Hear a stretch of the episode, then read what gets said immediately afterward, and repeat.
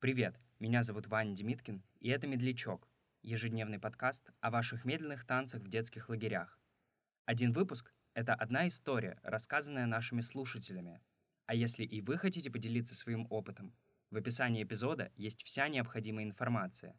Слушайте «Медлячок» вчера, сегодня и завтра.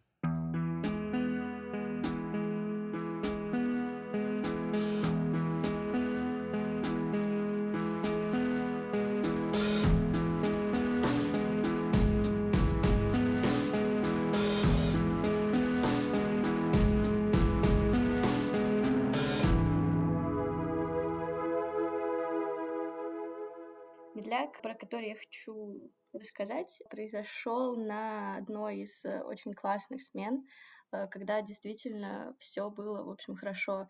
Отряд состоял почти целиком из заранее знакомых мне людей. Те, кто, с кем мы не дружили до этого, все равно мы как-то пересекались. Все очень здорово сложилось. У нас был классный вожатый, и было много, в общем, творчества, крутых моментов. И, может быть, в связи с э, какой-то такой эйфорией всего хорошего, а именно той смене мне почему-то было так важно, может быть, просто какой-то подход к э, более яркому периоду пубертат, я уж не знаю, но мне на той смене было очень важно, чтобы меня хотя бы один раз кто-то пригласил.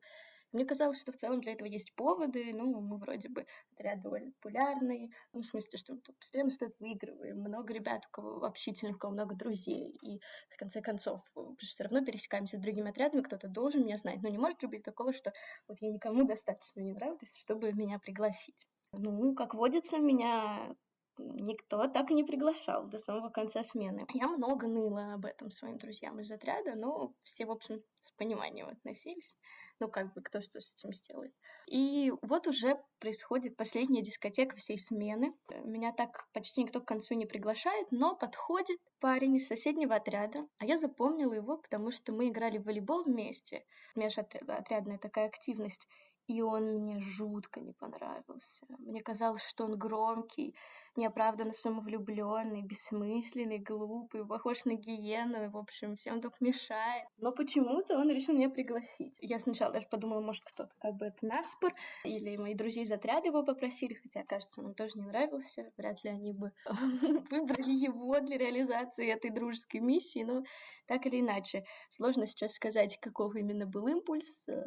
Бонзай низко низкая самооценка, безрыбье, на котором и рак рыба, или отчаяние от того, что все время уже заканчивается, это последнее, последнее, но я согласилась, и воздалось мне за такую отчаянную позицию, потому что все те пару минут или сколько длится один трек, мне пришлось вытерпеть, и что важно, вытерпеть. Я же как бы не прервала, ничего не сказала, и, извини, я пойду, а я всю песню с ним оттанцевала, допустим, это так можно назвать. А несмотря на то, что он был очень потный, ну, то есть мокрый, и он пах неприятно потом, и, что было особенно удивительно, как мне показалось, перегаром. Это при том, что, естественно, в детском лагере нельзя потреблять алкоголь.